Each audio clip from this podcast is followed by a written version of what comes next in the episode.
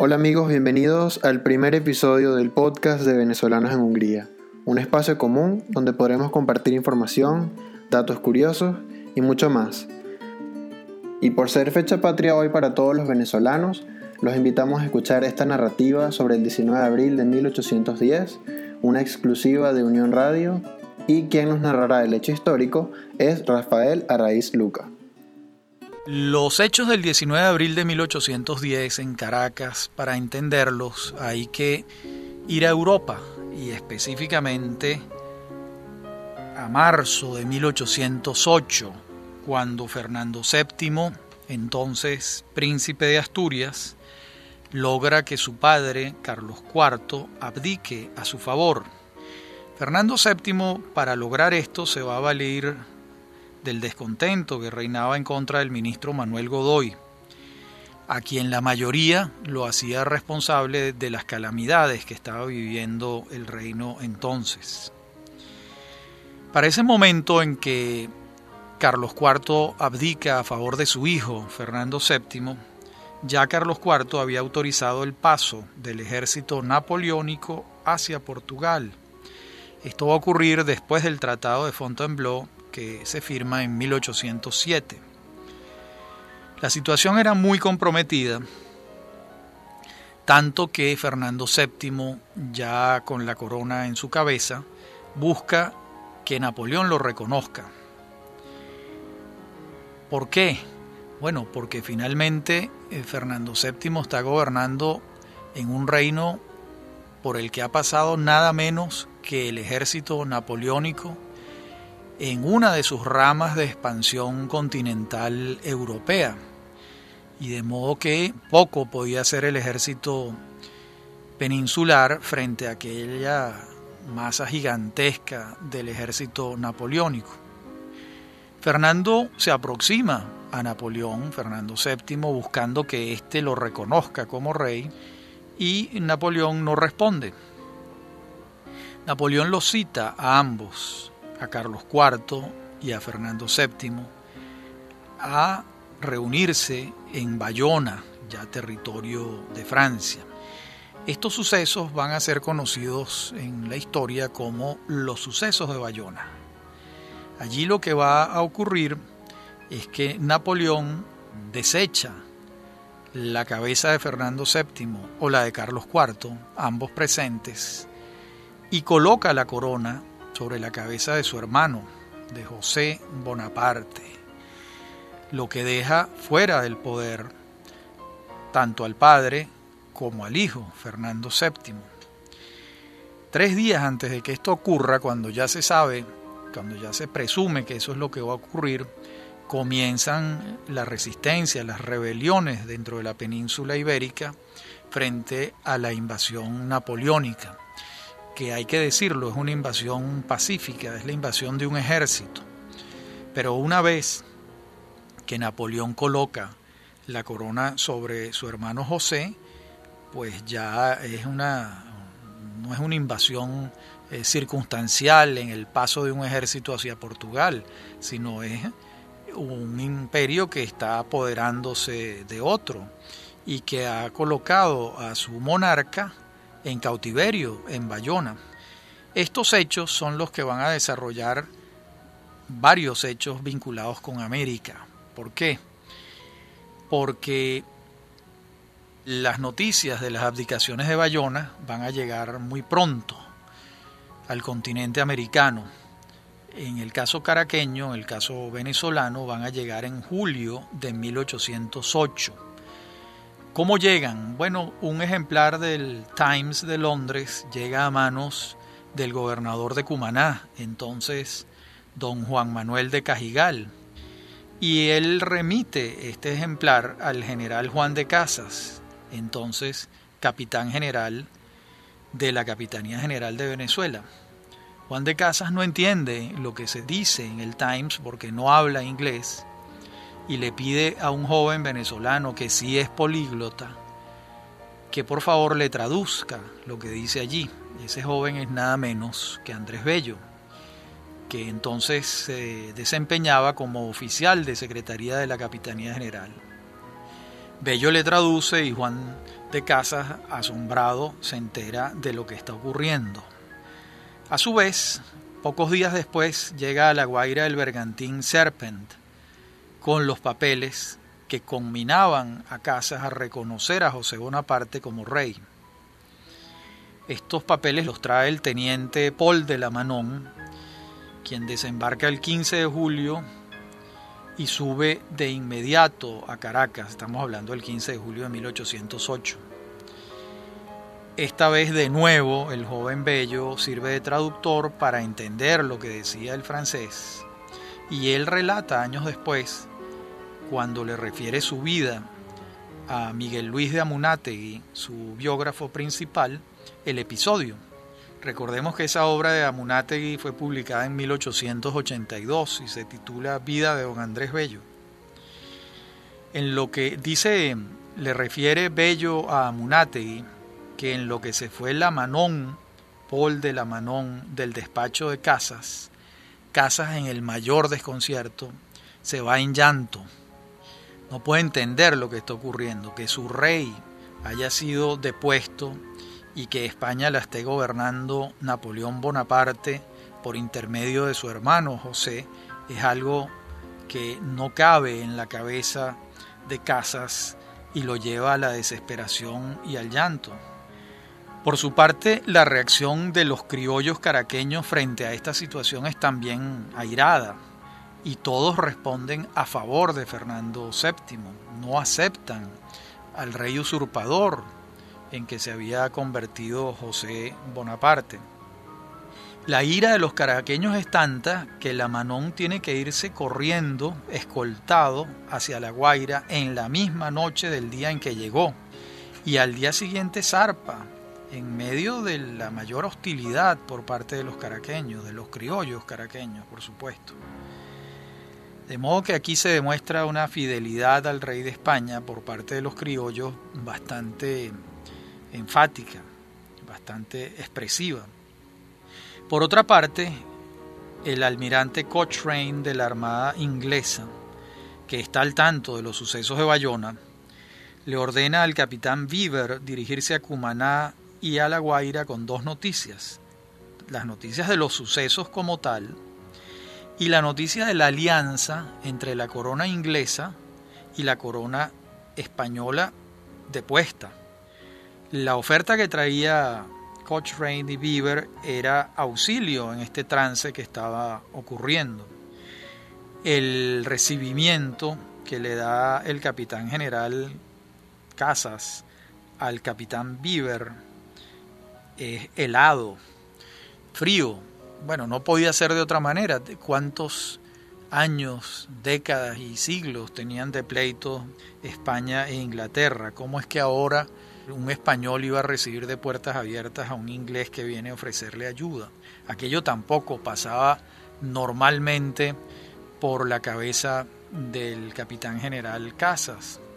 De modo que si antes había llorado con la información de la Manón, según lo que dice Bello, en esta oportunidad la reacción fue gélida frente a la proposición de los ingleses.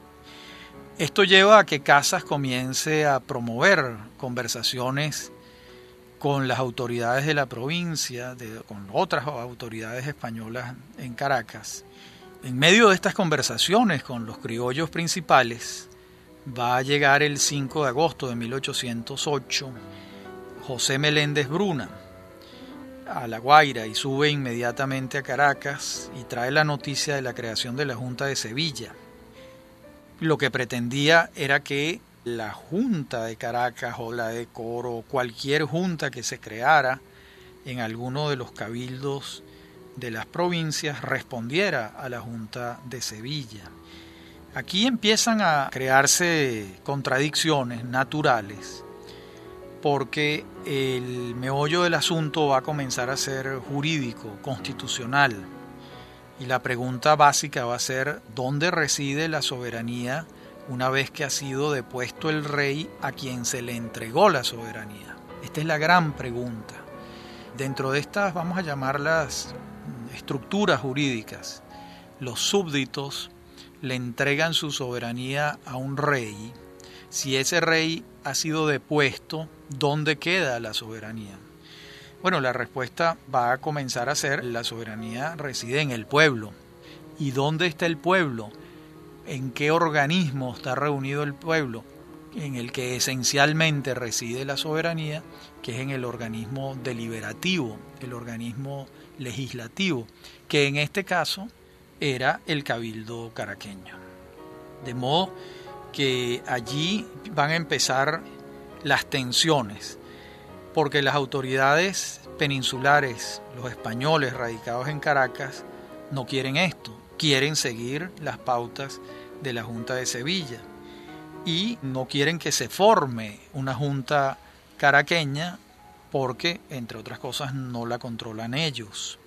Sin embargo, los criollos, con muy buenos argumentos, dicen, pero si en las provincias españolas se están formando juntas, ¿por qué nosotros, que somos tan súbditos de Fernando VII como cualquier provincia peninsular, no podemos formar nuestra propia junta?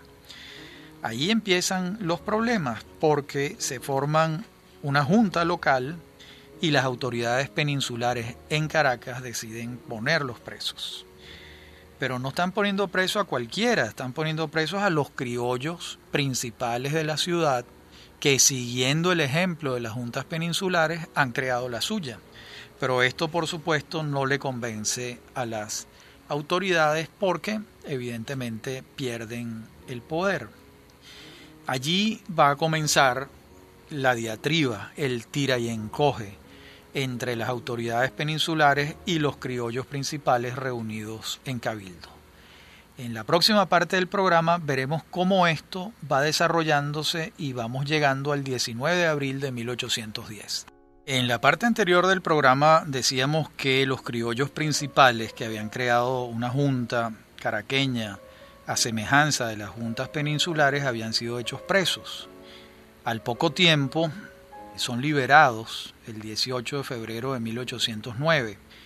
Y bueno, las autoridades peninsulares realmente entran en razón porque no había ningún motivo para tener presos a unos cabildantes que estaban haciendo lo mismo que se estaba haciendo en España. Sin embargo, para esos criollos principales quedó claro algo muy grave, y es que no era lo mismo ser un súbdito de la corona de España en España que en América, porque a nadie se le ocurrió en España poner presos a los que crearan las juntas. En cambio en América sí. Este fue una vuelta de tuerca más dentro de esta molestia de los criollos en relación con su condición frente a la corona española, que recordemos que esa corona española está siendo acorralada, porque quien está gobernando en España no es Fernando VII, que está preso, sino José Bonaparte en nombre de su hermano Napoleón. Bueno, luego se va a crear eh, una junta central, la Suprema Junta Central de Gobierno de España e Indias, y esto va a ocurrir el 12 de enero de 1809, el reconocimiento de la Capitanía General de Venezuela como integrante de esta Junta Suprema Central de Gobierno de España y de Indias.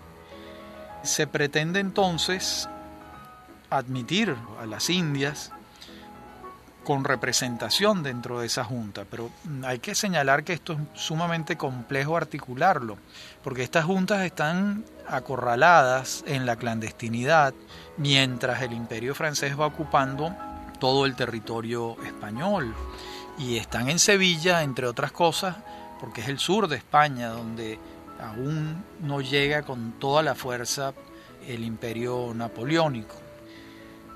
Entonces, en el entretanto, hay un cambio de autoridad y el 19 de mayo de 1809, la Junta Suprema de España y de las Indias designa a Vicente de Emparan, quien hasta entonces era gobernador de la provincia de Cumaná, como capitán general de la Capitanía General de Venezuela en sustitución de Juan de Casas. Emparan comienza muy pronto a cometer errores y comienza a incurrir en arbitrariedades a desoír los alegatos de los criollos caraqueños. Emparan, que entiende poco de política con P mayúscula, más bien hostiga a los criollos en vez de llegar a una negociación con ellos. Y muy pronto los criollos van a tener el sentimiento más adverso hacia Emparan y prácticamente lamentan que Casas se haya ido. Emparan que no está manejando la situación con mano zurda y con destreza política, como vemos, se va a ganar la animadversión de los criollos. Por otra parte, en Europa, Bonaparte, en este caso José, decide acorralar a la Junta Central de Sevilla y avanza hacia el sur, lo que produce la desaparición de esta Junta y el nombramiento de un organismo supletorio denominado Consejo de Regencia. El Consejo de Regencia ya está trabajando más en la clandestinidad, más acorralado, y los mecanismos mínimamente democráticos de este Consejo de Regencia son inexistentes. De allí que la elección de unos diputados de las provincias de América para que formen parte de la Junta Central de Gobierno de España y de las Indias, que era lo que había previsto el organismo anterior, ahora es imposible. Esto está ocurriendo en enero de 1810, de modo que para esa fecha se ha recrudecido la situación, porque si antes se pensaban elegir unos diputados para viajar a la península, a Sevilla, y deliberar en paridad de condiciones con las juntas peninsulares, ahora no solo no hay elección de diputados, sino que hay una junta que actúa prácticamente con eh, órdenes dictatoriales en medio de una emergencia política y en la clandestinidad. Sin embargo, intentan convocar a cortes y se utiliza un método de urgencia para escoger a estos diputados americanos o indianos, que era como se les conocía. Sin embargo, esto no ocurre de manera eficiente porque si hubiese ocurrido, la mayoría de los diputados de las Cortes serían americanos y no peninsulares, porque los grandes territorios de España en el mundo estaban en América y no en la península. Y esto no va a ocurrir. En los primeros días de abril de 1810 van a llegar entonces nuevas noticias de España llegan en el bergantín Palomo. Las novedades son las siguientes. Los franceses han tomado Sevilla, ha desaparecido la Junta Central, se ha formado el Consejo de Regencia. Y el 18 de abril en Paran publica carteles con estas noticias. Ese mismo día, además, suben a Caracas desde La Guaira los dos enviados del Consejo de Regencia, con el encargo de solicitar y obtener el reconocimiento del Consejo de Regencia. Esta visita precipita la reunión del Cabildo caraqueño.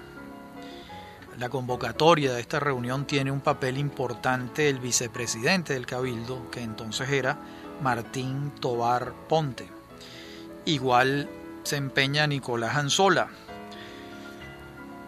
estos días van a ser de gran agitación en Caracas por la situación que se está enfrentando.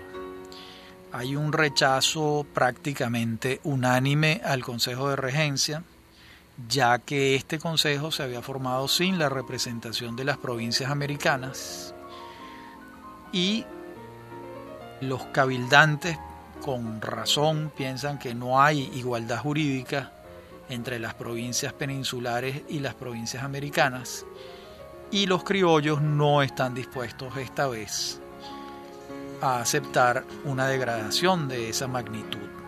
Ya venían escaldados de haber sido puestos presos por el capitán general Casas cuando formaron la Junta en 1808, de modo que dos veces no los iban a tomar fuera de base y estaban verdaderamente molestos con el tema.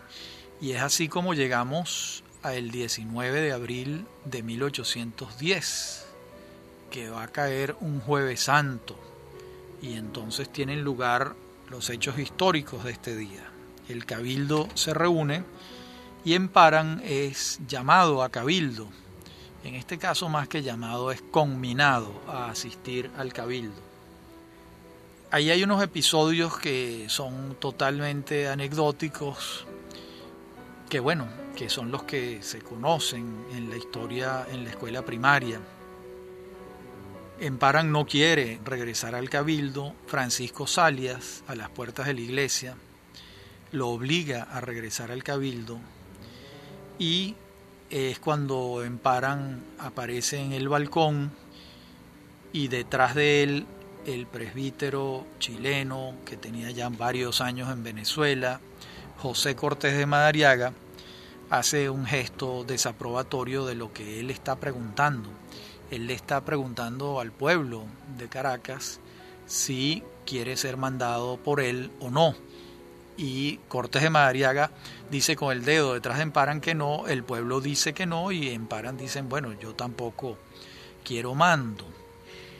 Esta es la anécdota, es lo que, lo que queda en la memoria de mucha gente.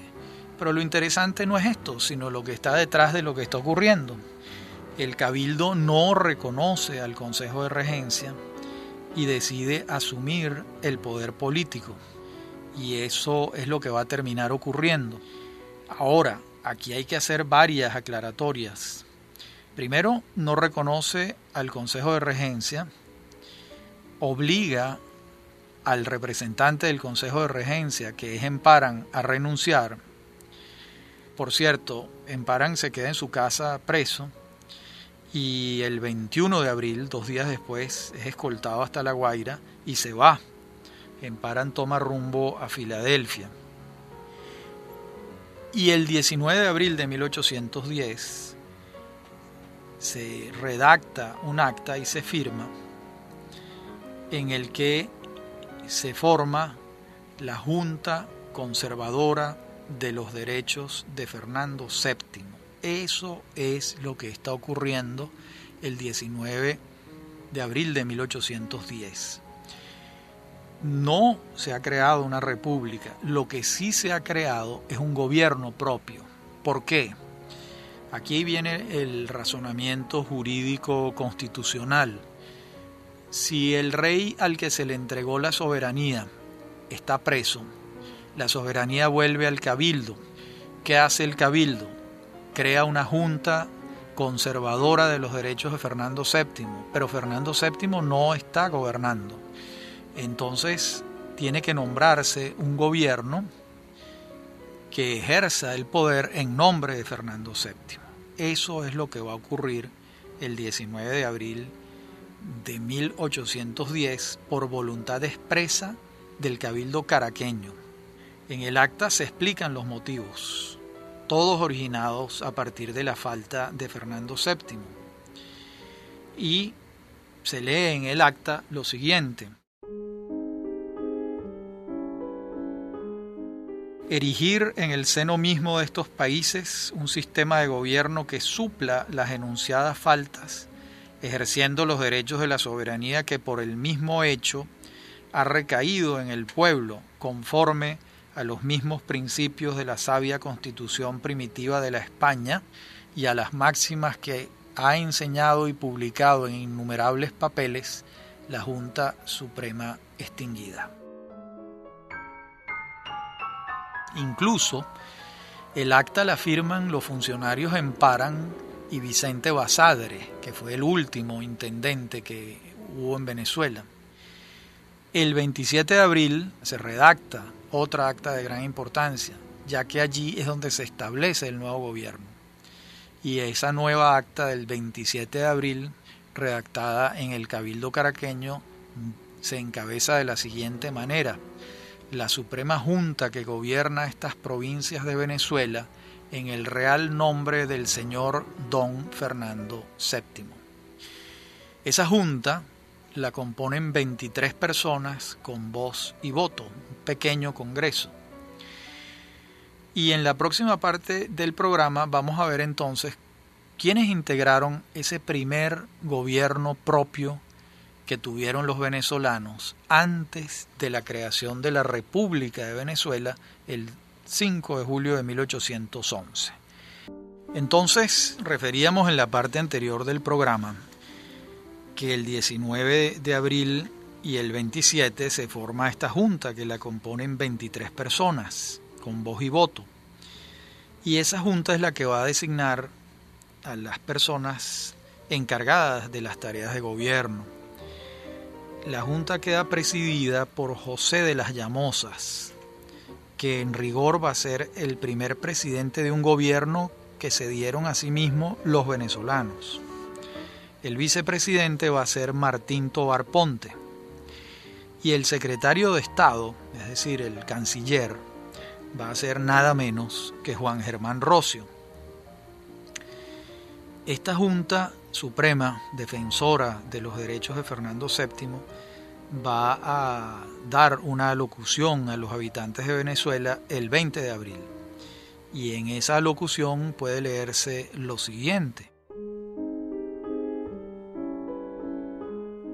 Con este objeto, instruido del mal estado de la guerra en España por los últimos buques españoles llegados a nuestras costas, deliberó constituir una soberanía provisional en esta capital para ella y los demás pueblos de esta provincia que se le unan con su acostumbrada fidelidad al señor don Fernando VII.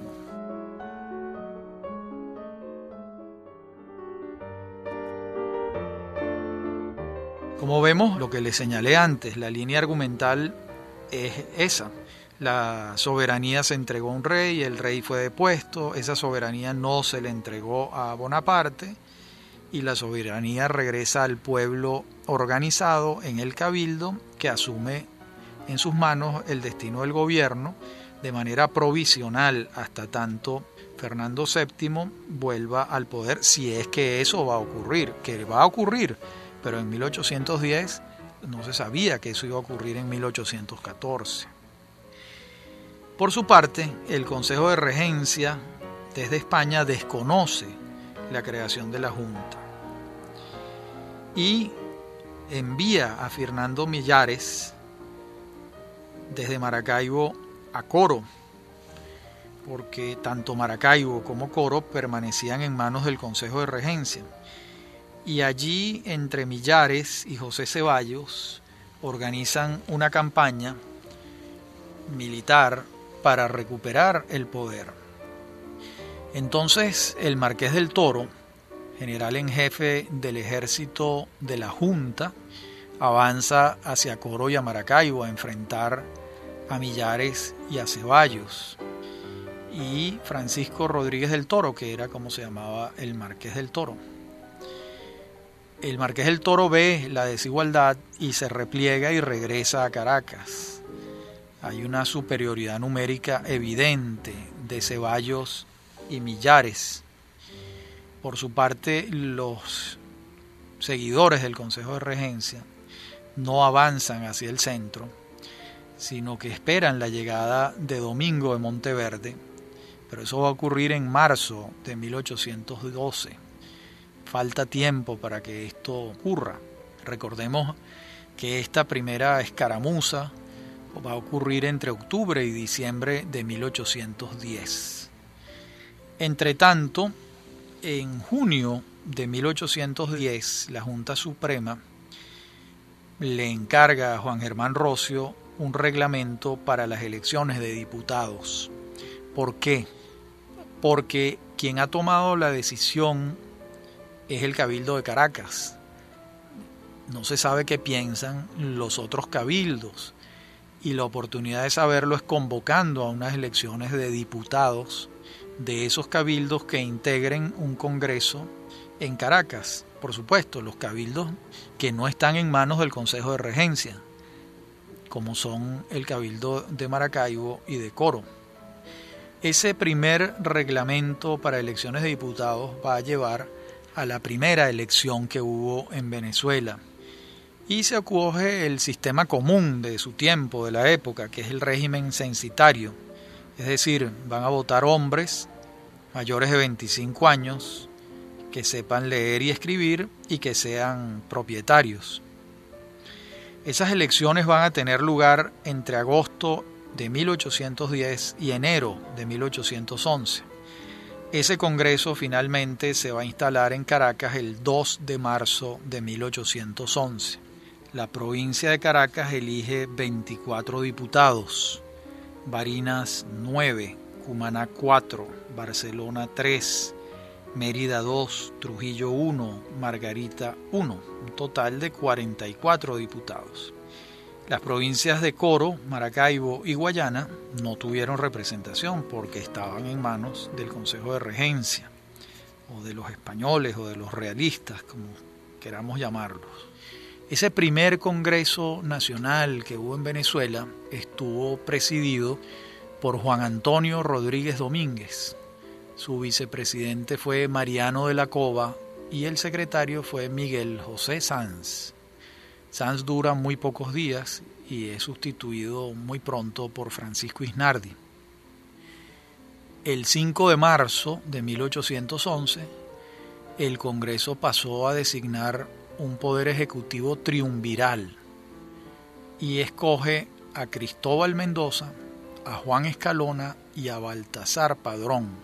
Todavía no se ha creado la República de Venezuela. Estamos el 5 de marzo de 1811 de modo que se trata de un poder ejecutivo desempeñado por tres personas, por eso se denomina triunviral, de un gobierno, pero de un gobierno no de una república que aún no se ha creado. El 16 de marzo, el Congreso recién constituido nombra una comisión integrada por los diputados Francisco Javier de Ustaris, Gabriel de Ponte y Juan Germán Rocio para que redacte un proyecto de constitución nacional. Pero la situación no era como para estar discutiendo un proyecto constitucional en marzo, pero sí en agosto. Y comienzan esas conversaciones el 21 de agosto, una vez que ha sido declarada la independencia.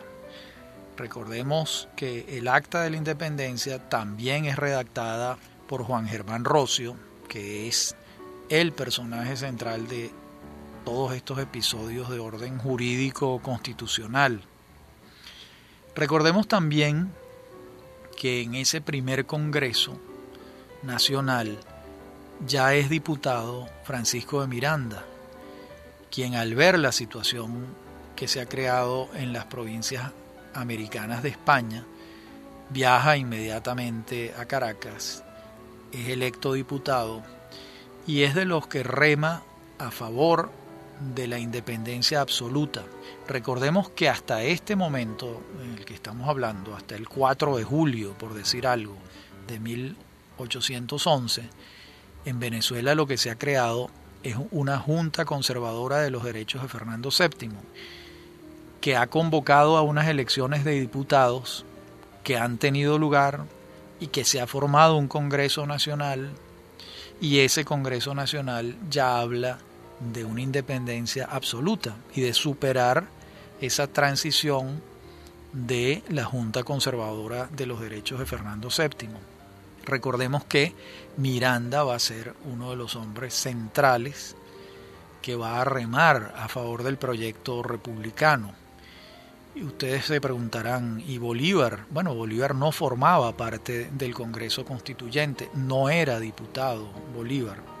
Bolívar era un joven seguidor de Miranda, como muchos otros jóvenes caraqueños, criollos caraqueños, que crearon una organización paralela al Congreso, que se llamó la Junta Patriótica, y que allí y desde allí abogaban por la independencia total y la creación de una república.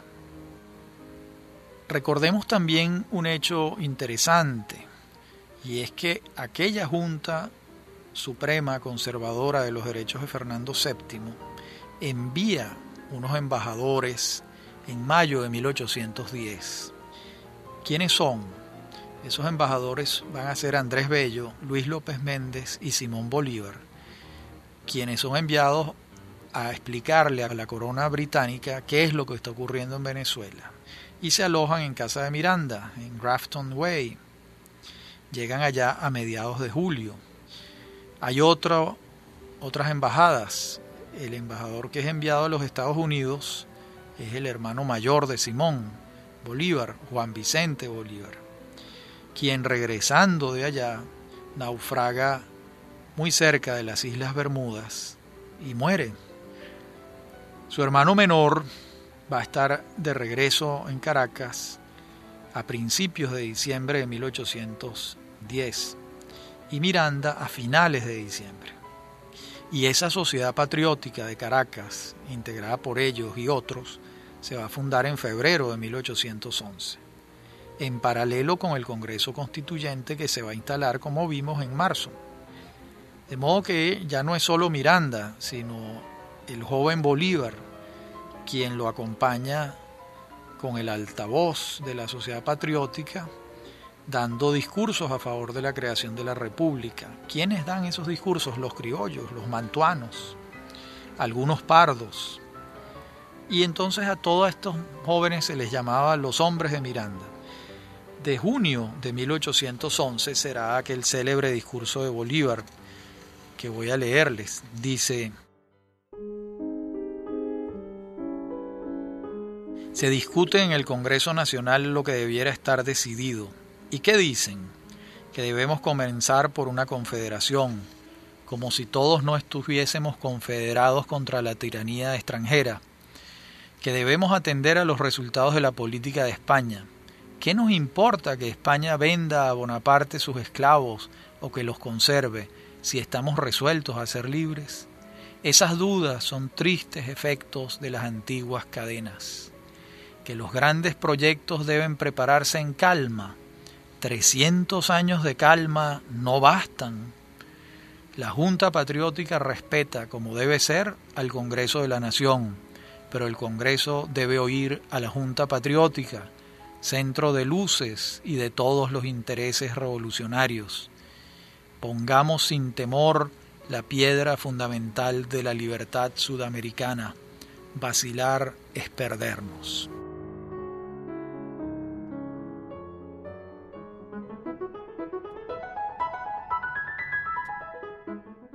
Ya tenía muy claro el joven Bolívar que el proyecto era republicano. Y vemos cómo eh, presiona al Congreso Nacional para que avance hacia allá y eso es lo que finalmente va a ocurrir. Esa tensión entre el Congreso Constituyente y la sociedad patriótica se resuelve a favor de la segunda. En esa sociedad patriótica estaban los jóvenes José Félix Rivas, Carlos Sublet, Miguel Peña, Francisco Javier Llanes, José Ángel Álamo y por supuesto Simón Bolívar, entre otros. En la última parte del programa Daremos entonces nuestras conclusiones sobre el 19 de abril de 1810 y estos hechos que se derivan de aquellos. Muy bien, decíamos antes que la presión de la Junta Patriótica al Congreso Constituyente termina por resolverse a favor de la Junta Patriótica. ¿En qué sentido? En el sentido de dejar de ser una junta conservadora de los derechos de Fernando VII y constituir una república autónoma. Ese Congreso Constituyente le encarga la redacción del acta, como dijimos antes, a Juan Germán Rocio y le encarga al propio Rocio a Francisco Isnardi y a Isturiz luego la redacción de una constitución nacional, que va a ser la primera constitución que tuvo Venezuela aprobada en diciembre de 1811 una constitución completamente federal que consagró el principio de la presidencia triunviral, ya acogida por la Junta anterior, ya acogido el principio por la Junta anterior. De modo que estos son los hechos que se derivan del 19 de abril de 1810. Ese periodo que va de abril del 10 a julio del 11 un año y doce meses van a ser, es un periodo crucial en la historia de Venezuela, porque de una situación de acefalía monárquica, cuando Napoleón invade a España, esa situación deja en la acefalía monárquica al reino peninsular y al reino americano español, se crean las juntas, este periodo en la historia lo conocemos como el periodo del juntismo, Y esas juntas van, en todos los casos, a derivar hacia la creación de unas repúblicas. Era muy difícil que una nación que se daba un gobierno propio, luego devolviese ese gobierno a un rey que entre otras cosas no recupera el poder sino hasta 1814.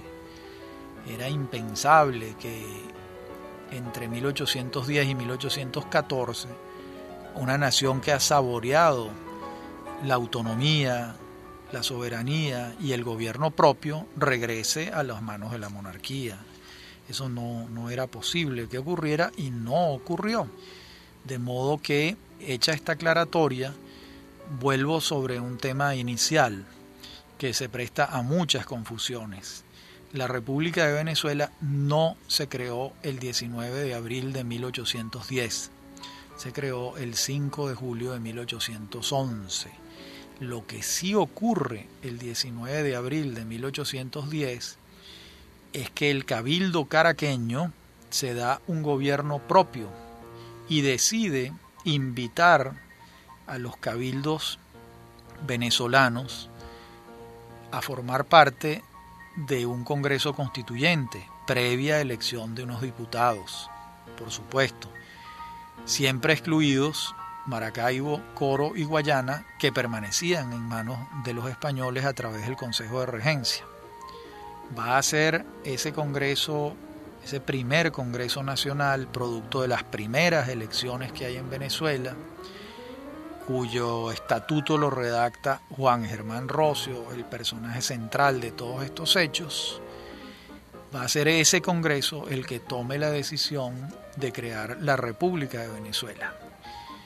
¿Por qué la primera constitución que se crea es federal? Bueno, porque el ejemplo más exitoso que se tenía entonces de creación de repúblicas era el de los Estados Unidos. Recordemos que los Estados Unidos se independiza 10 años antes de la Revolución Francesa y el proyecto republicano norteamericano no pasa por la circunstancia que pasa Francia. Francia le corta la cabeza literalmente a la monarquía, instituye una república y termina en manos de un emperador que es Napoleón. De modo que desde el punto de vista republicano no es el mejor ejemplo. Entonces sí lo era lo que había ocurrido en los Estados Unidos, donde 13 provincias confederadas se dan un gobierno propio, esas 13 provincias mantienen unos niveles de autonomía administrativa y política considerables y para 1810 ya tenían 33 años avanzando en ese camino, 34, porque estos hechos son de 1776. De modo que era un ejemplo demasiado contundente y favorable. Y como ejemplo constitucional no había otro, porque ¿qué podía invocar Rocio? La constitución de Cádiz no podía porque es de 1812, es anterior. ¿Qué podía invocar? La Revolución Francesa, que estaba en manos ahora de un emperador como Napoleón en proceso expansivo. De modo que el mejor ejemplo que tenía era la Confederación Norteamericana y esa es la que va a inspirar la redacción de esa primera constitución nacional de la República de Venezuela, que por supuesto va a ser cambiada, modificada en su esencia cuando se redacte la constitución de Angostura en 1819, la constitución de Cúcuta en 1821, y la constitución de la República de Venezuela en Valencia en 1830. De modo que estos son los hechos y espero haber contribuido en algo a deshacer el entuerto o la pequeña confusión que hay en relación con el 19 de abril de 1810, día en que los venezolanos se dieron por primera vez en su historia un gobierno propio. Cuando digo los venezolanos estoy diciendo el cabildo caraqueño, al que se suman después los otros cabildos mediante las elecciones del Congreso Constituyente. Muchas gracias por escuchar este primer episodio del podcast de Venezolanos en Hungría. Te invitamos a mantenerte pendiente en nuestras redes sociales y hasta una próxima ocasión.